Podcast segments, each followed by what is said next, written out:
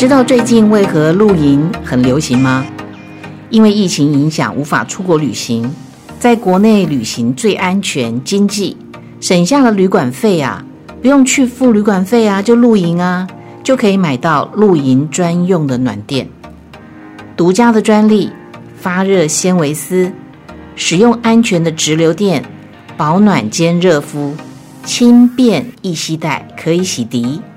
请看本节目说明内容所附的连结购买，欢欢喜喜跟家人一起露营去。现在买加送奈米星长效抗菌防护喷雾，加倍健康，加倍安心。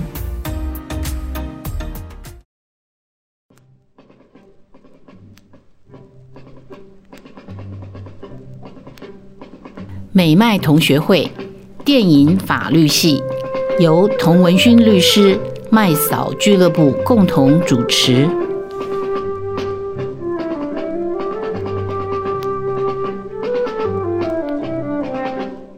好，大家好，我是童文勋，我是麦嫂，我是卢卡。我们这个电影法律系哈。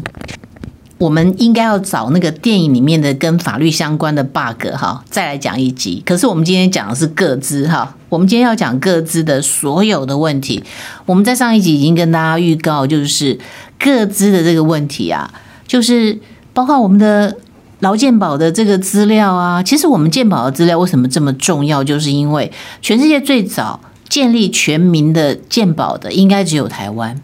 到现在所谓的成功也只有台湾，大部分的国家是没有办法提供所有的人足够的保险医疗的。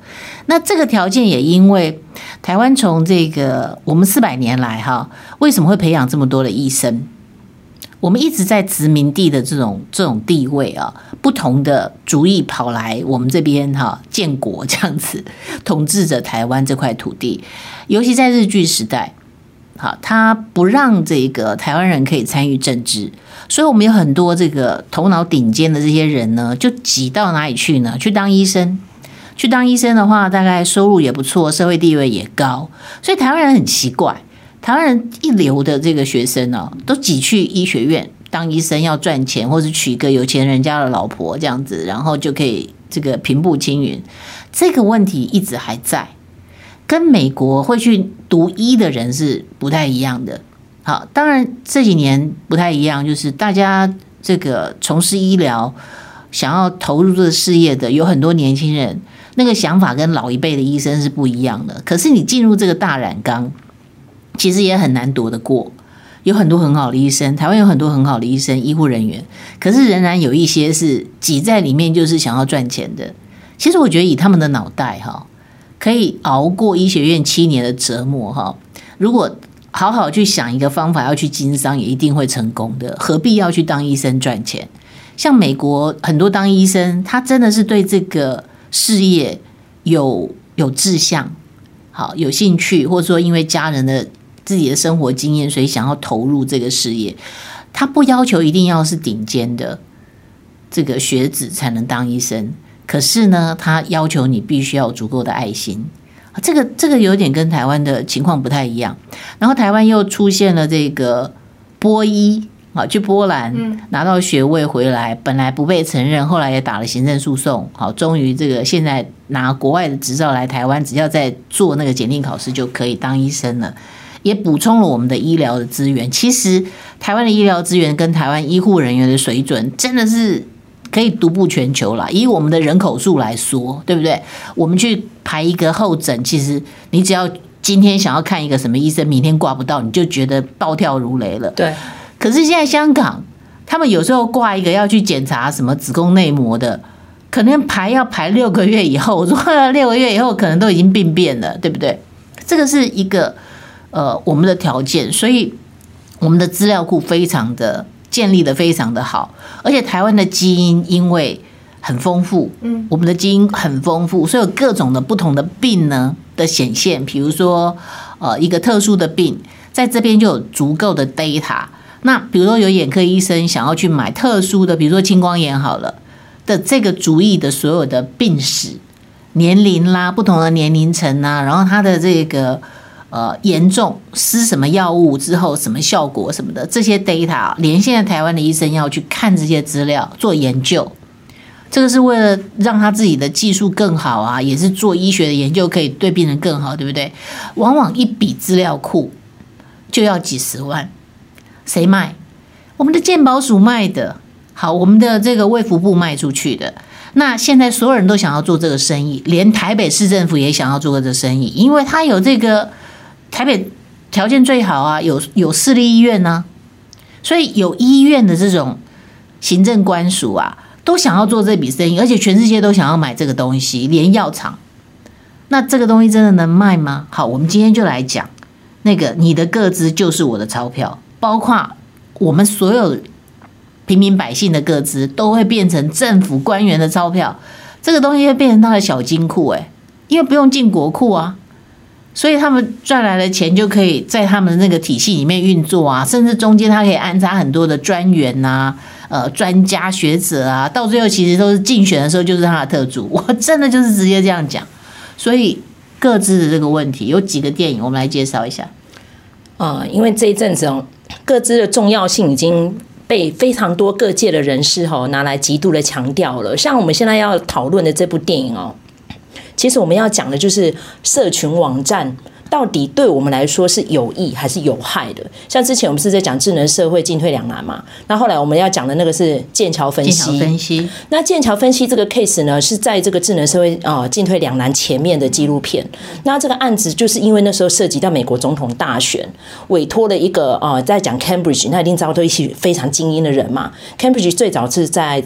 在讲那个牛剑那两个学校嘛，就是剑桥大学跟牛津大学。然后这一群人呢，基本上就是因为非常的厉害，在波士顿呢擅长数字分析，然后跟呃分离这些喜好，所以呢，他们就把这个操作经验呢，从那时候的 Brexit，就是那个英国脱欧的经验拿来美国来分析啊，这次大选应该用什么样的方式来操纵选民。这个剑桥分析里面还有班农的这个镜头，对，哦对。那这个 整个案子呢，基本上很很光怪陆离，应该这样子说。整个片子精华就是在看那个佐格伯，脸书的创办人，他去美国国会怎么样去面对这些国会议员的一些审问。但是呢，其实可以看到那时候的舆论其实是非常两极化的。绝大多数佐格伯的信徒就说：“你们这些不懂的国会议员，凭什么出来这边质询我们的神？”但是，一群看得懂的人就觉得，佐格布你根本就没有答到问题呀、啊，你都在回避。嗯，所以这个剑桥分析整个始末呢，我是觉得还蛮多点可以讨论的，很有趣。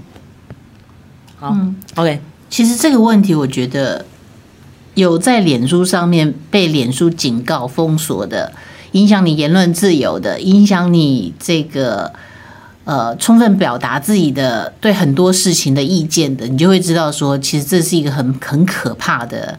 企业，甚至它已经不是一个企业了，因为它跨过所有的国家的边界，然后它已经凌驾在政府之上了。它是另外一个国家，它是一个数位的国家。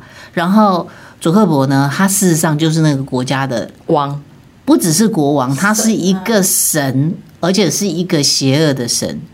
他可以认定什么是是，什么是非。尤其在这一次美国总统大选。我们如果看剑桥分析的话，就可以知道，就是说这个电影其实是在讲说，有一群人去把这个川普给推上推上台，让他当选了。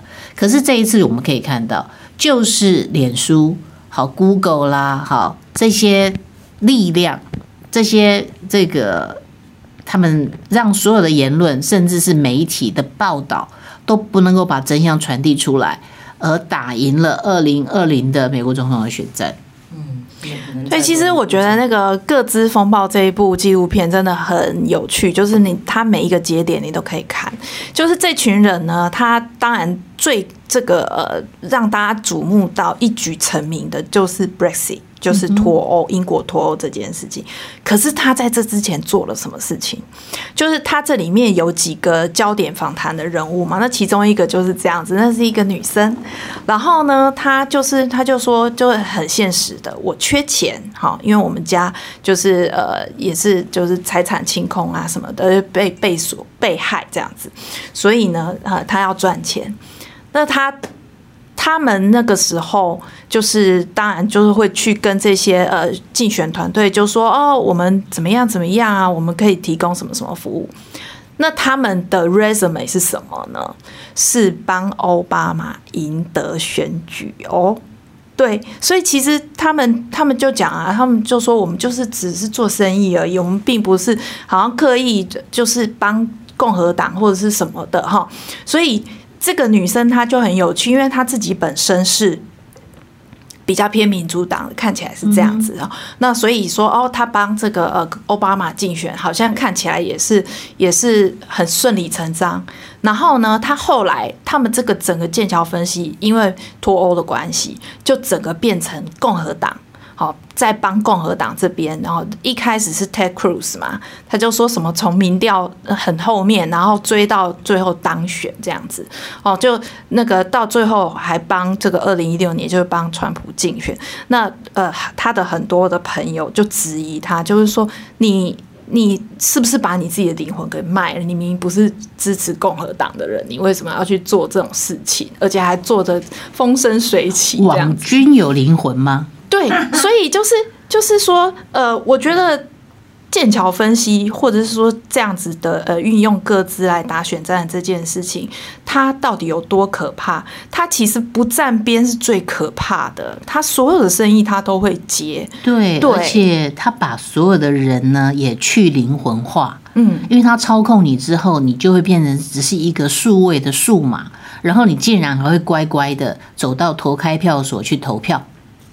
好，这个才是最可怕的地方。所以我觉得，呃，一个民主国家的人，你有投票权，你怎么样胜选，决定你手上那一票，你有没有办法清醒过来，真的醒着投票？哈，这几个电影一定要看。一个就是这个，呃，这个智能社会进退两难，这个是我们推荐过的哈。然后再来就是各资风暴，那另外一个就是。黑镜，黑镜哦，里面好多集，我觉得都非常的精彩。嗯，像我们推荐大家看的有一个就是这样，你所有的人生，那是第一季。然后那个主人翁就是一个律师，那时候已经有一个新的技术，就是可以从你的耳后注入一个晶片，然后呢，你这一整天观察下来的东西，你都可以回家之后把它输出重看一遍。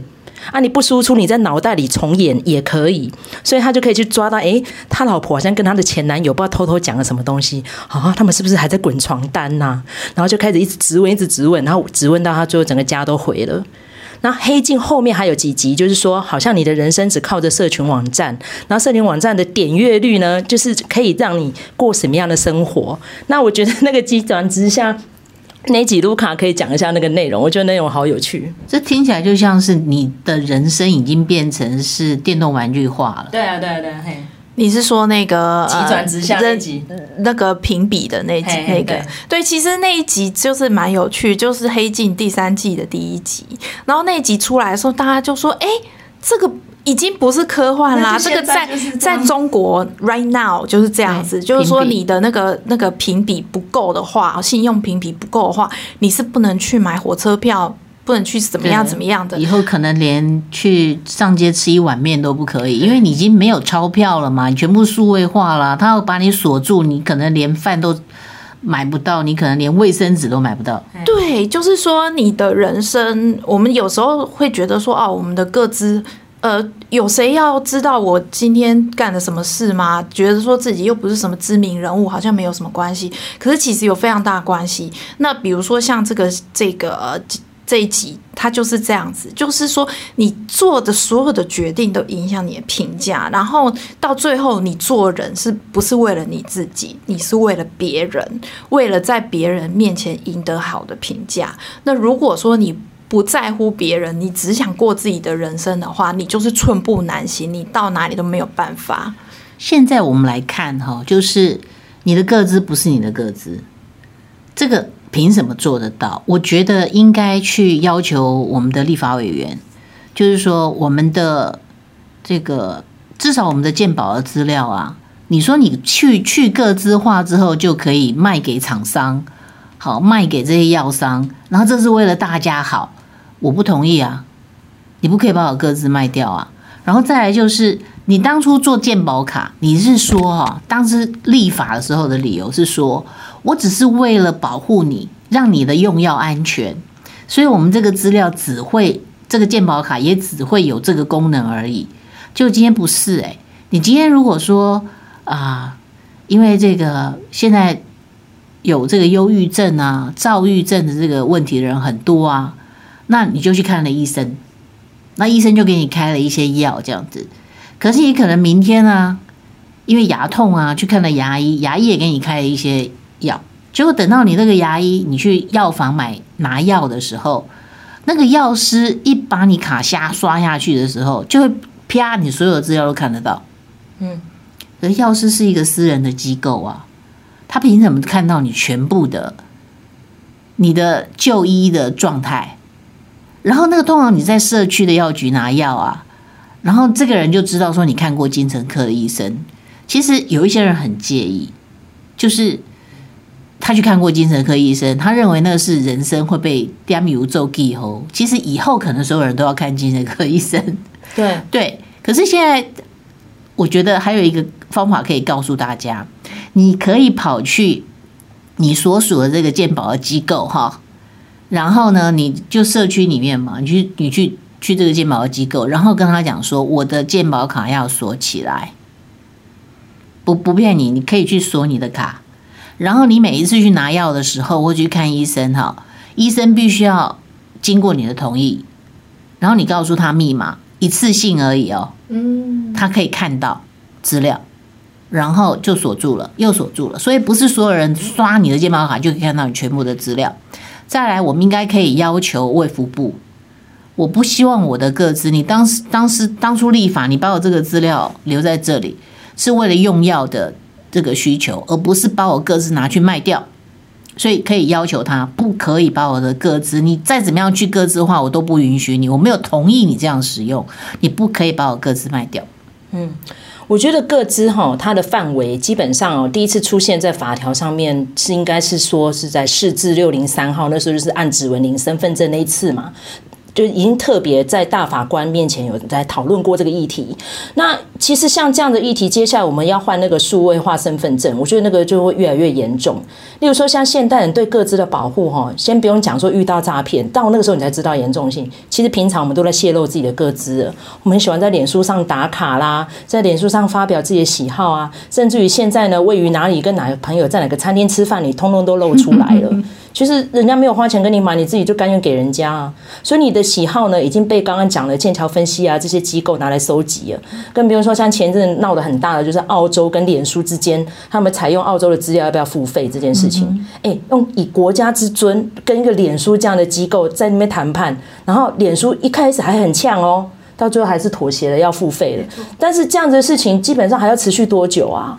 大家对自己的个人资料有没有视为财产、视为宝贝啊？还是你非常轻松愉快的就给出来了？嗯，像还有另外一个影集是比较夸张化的，那个是叫做《安眠书店》，里面就讲到一个恐怖情人，他为了要追一个女生，他很轻易在 Instagram 啊，在 TikTok，然后在脸书就可以看到这个女生的喜好住哪里。她的爸爸呢，曾经是个毒虫，然后她的交友广泛啊，她的前男友是王八蛋，什么通通都知道了。他在短短一天之内就活了那个女生三十一年。因为他三十一年的喜好都在脸书上呈现了，然后最后当然结局是很悲伤，因为刚刚已经讲他是恐怖情人了嘛，整个看完就会毛骨悚然呢。对，事实上有发生过这样的事情啊，前不久的新闻嘛，有一个网美网红，一个女生很漂亮，那她一直都在她的公寓去拍一些东西，就有一天她有一个角度，只是从她的窗户拍出去这个角度的相片，就自己流出去了嘛，结果就被那个。他的跟踪者、追踪者啊，就找出他是在哪一栋大楼的几楼，嗯，然后后来就把他性侵杀害掉了。唉，所以这很悲哀。你看前阵卡达山家族也发生了嘛，对不对？就是他们有一个小妹不是很白目，去那里吃饭都要打卡，最后也是被骚扰，然后汽车被泼漆，嗯、然后金卡达山自己呢在巴黎被抢劫，对他的豪宅，对啊，都要卡称没，所以要怎么讲啊？对啊，所以要。懂得怎么保护自己，这个各自非常的重要哈。包括有一些人他喜欢晒小孩，所以把小孩名字啦，哈，他爸妈的名字，当然你这脸书上面就有名字嘛，哈。那甚至就是跑去麦当劳也打卡，结果呢，那个小孩如果离开你的视线几分钟哈，那个有人趋近去把小孩带走是非常容易的，因为他这样骗嘛，你妈妈叫什么名字哈？那你叫什么名字？我是谁？然后你妈妈说她有事情去哪里了，所以叫叫你跟我走。那你小孩就学想说，哎，你知道我的名字啊，你也知道我妈妈的名字啊，所以这个是非常危险的。而且你因为脸书这个泄露这些资料，然后要去找到小孩哈，你直接打电话给脸书，你打给谁？根本没有电话可以打，脸书也不会协助你。就说你的交友，你可能哪一个网友有问题，等到你透过法院去要到资料的时候，可能是一两个月以后了，他根本不会理你，他也没有那么多的客服人员在等着接你电话。你有脸书的电话吗？根本没有这回事，你找不到人。所以怎么样保护自己，应该要有一个完整的课，这个是应该有专人来上课的。就是你怎么样在这个社群的这个。网页这么盛行的这样一个时代，怎么保护自己？是，那今天只能讲说哈，大家不要被这一整个浪潮给冲昏头，给迷失掉了。像我自己经常在提醒我自己啦，虽然因为现在我们在做节目嘛，我们也是希望可以多一点人来关注我们。但是第一个，我们有掌握这个话语权，我们今天讲出去的东西有没有办法为自己负责？第二点就是听的人听者渺渺啦，你到底有没有学到东西？这也是很重要的。那再来的话，不要盲从。嗯哼，嗯。这非常重要。对，这几个电影其实都，呃，我觉得花了很多力气才有办法拍下来。是因为智能社会还有剑桥分析，其实都不容易。他包括他要剑桥分析要找到这些人来采访，这些人愿意站出来，其实等于是跟他原来的这个群体，等于是直接对战对立了，对，直接对立了。然后他也揭露了自己。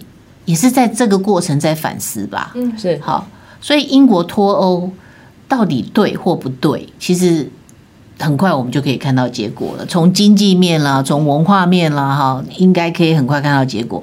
可是那个过程竟然他们可以透过这种调查分析，可以找到从来不出来投票这一群人，而且这一群人可以让他驱动出来投票，然后等投完票才发现说，原来他们。投票的这个原因，好，有一个城市很好笑，它事实上得到了欧盟很多的经济的援助，然后这些呃外来的移民工，好，这个这些呃等于说外劳好了，在这个城市里面是有很很大的贡献的，可是他们却有办法让整个城市的人去投票，就是要退出。欧盟的原因是因为他认为他们的工作机会被剥夺了，然后他们也从来不知道，就是说欧盟对他那个城市有很多的捐赠跟协助，经济上的援助，然后才恍然大悟。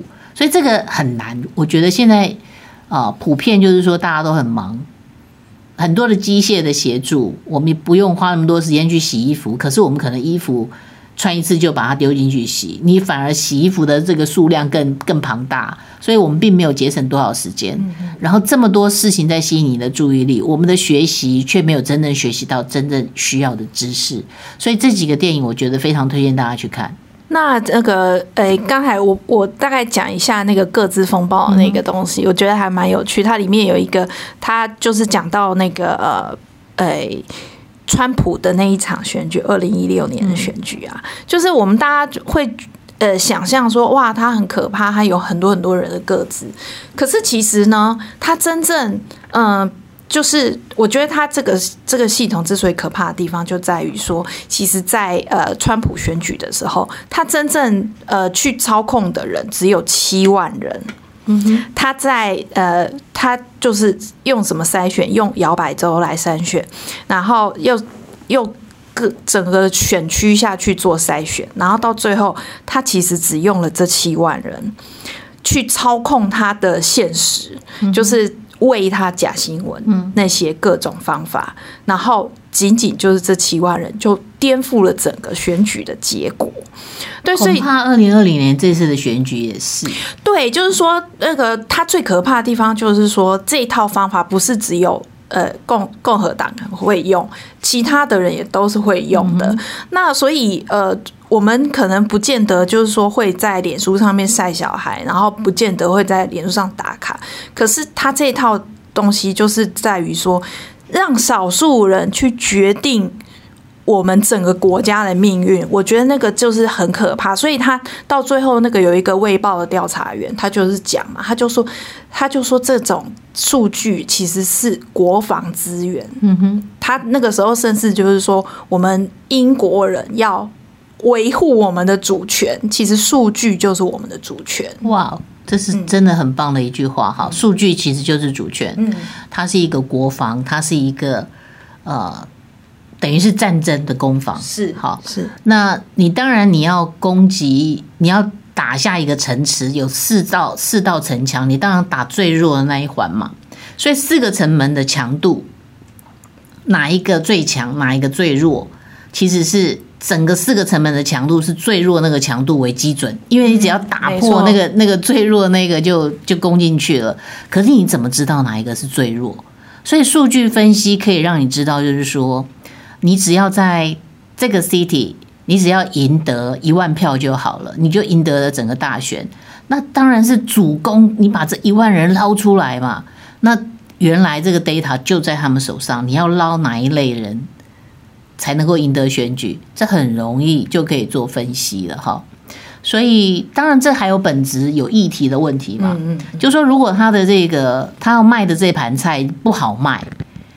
没有议题，那当然就也就卖不动。好，可是如果以这个川普胜选的那一年，跟后来川普败选的这一年来看的话，显然他们都找到了可以驱动这些人的重要的议题跟题材，也找到了那一群人。好，那我举我个人的例子好了啦，因为大家可能有一些比较亲近的朋友知道我这阵子没用脸书了，然后没用脸书之后对我的生活有什么样的改变呢？旁边卢卡在苦笑哈。第一点，因为我们共同经营那个平台，等于是他要帮我经营平台，所以他比较辛苦一点。第二点，我自己呢省下非常多时间，然后我可以省思接下来我应该做什么样的事情。要不然以前我就会去看一下我的点阅率啊，有没有给我按赞啊，或者有哪些朋友突然冒出来说，哎，你最近怎么样啊？就花很多时间在这些无谓的事情。上面，对，那因为刚好这阵在研究那个怎么样面对我未来的孤独，因为在座各位可能大概就是我孤家寡人住在家里，然后三猫一狗这样，所以我等于有非常多的余裕的时间，然后我就想要去读一些怎么样面对我未来的老年生活，因为大家知道那个老龄化社会很严重嘛，所以呢，我这些各自不给人家之后就属于我的，我就可以妥善的利用它，我每天的时间花在哪里，我都一清二楚，我不会无谓的瞎忙。所以这是给我们的听众朋友一个醒思啦。如果你今天要收集资讯，你要先看这资讯对你有没有好处。像我们的节目就非常有好处啊，对不对？可以从这些影视频道，然后还有了解法律知识，我觉得非常的好。但是有很多可可能就是一个人云亦云的频道，你不但学不到东西，可能你还会很浪费时间啊。对，而且你会搞得自己很 arouse，就是就被送哎。像前阵我们在讲那个苍蓝鸽 跟某某网红之间在那边斗争，我觉得那个都斗得很无聊。人家是医生哎，你是信一个医生还是信一个网红？可是现在很多人不是这样看的，哎，他我常看他的频道啊，比如说像某某某，他就会讲一些天文地理知识，我觉得很好，我学到很多东西。但你学到的真的是东西吗？还是学到只是个 bullshit？嗯哼，我们的节目我自己有时候在整理东西哈，在归纳收集哈，或者是在厨房，我自己也会听啊。哦，对，我就会重复的把我们之前录的这个不同的电影的分析，嘿，再听一遍，嘿。虽虽然我们其实是找了题目做了准备，然后我们就开始讲，对我们我们对那几部电影的感觉，可是我自己重复的听也觉得蛮有收获的。对啊，嗯，所以觉得我们节目不错的话，就多多推荐啊，重复再回来听，你还会学到不一样的知识，我觉得很不错。像刚刚我们提到那个黑镜，我觉得每一集我们都可以再批专员讨论，因为那个那几个单元都非常的厉害。嗯哼，好，那接下来我们还会谈到很多问题，其实。呃，有些人很有兴趣的，包括我们今天讲这个电影法律系嘛，有很多审判的东西，这种法庭系的电影很多啊。对，然后再来我们想要谈疫苗的问题啊，还有这个战争法问题很刺激哦，对，对不对？嗯嗯。什么是战争法？可能大部分人都不知道，就是你可以不可以合法的由联合国。或者是由这个美国，或是哪一个英国、法国主导，然后就去派飞机、战斗机去攻击另外一个国家。你看，现在这次苏伊士运河如果没有卡住的话，我们这些法律人不会去复习海商法、欸。哎、嗯，那现在一看到是拥船，我就知道啊，那个大概跟长荣无关。哎、嗯欸，结果日本人发疯了、欸，搞什么鬼啊？都是我们船东的事哦、喔！你们台湾人的真面目我们看见了。其实我们学过海商法，知道拥船就是这样啊。是啊，啊不然呢？嘿，嘿啊，房子出问题，你找房东还是找房客？我们只是房客哎、欸，房子出问题找房东啊，水管爆掉了，瓦斯漏气不是找房东吗？你挂谁的旗子，谁要负责啊？对啊，对啊，所以我觉得这个也可以讨论的，因为是突然冒出来的事情。我们也不愿意变成国际孤儿啊，来啊，给我们挂吧。然后苏伊士运河为什么会那么重要？它位于地理上哪一个位置？这个我们也可以讨论。这也是突然发生的事情嘛？到现在还卡在那、欸。然后看电影其实有很多的娱乐，不是告诉你电影有什么样的彩蛋啊，电影有什么样的致敬啊，我们。觉得电影里面其实可以让我们学到很多东西。对，好，戏剧就是人生。嗯，OK，那我们就下一集见，下一集见，拜拜，拜拜。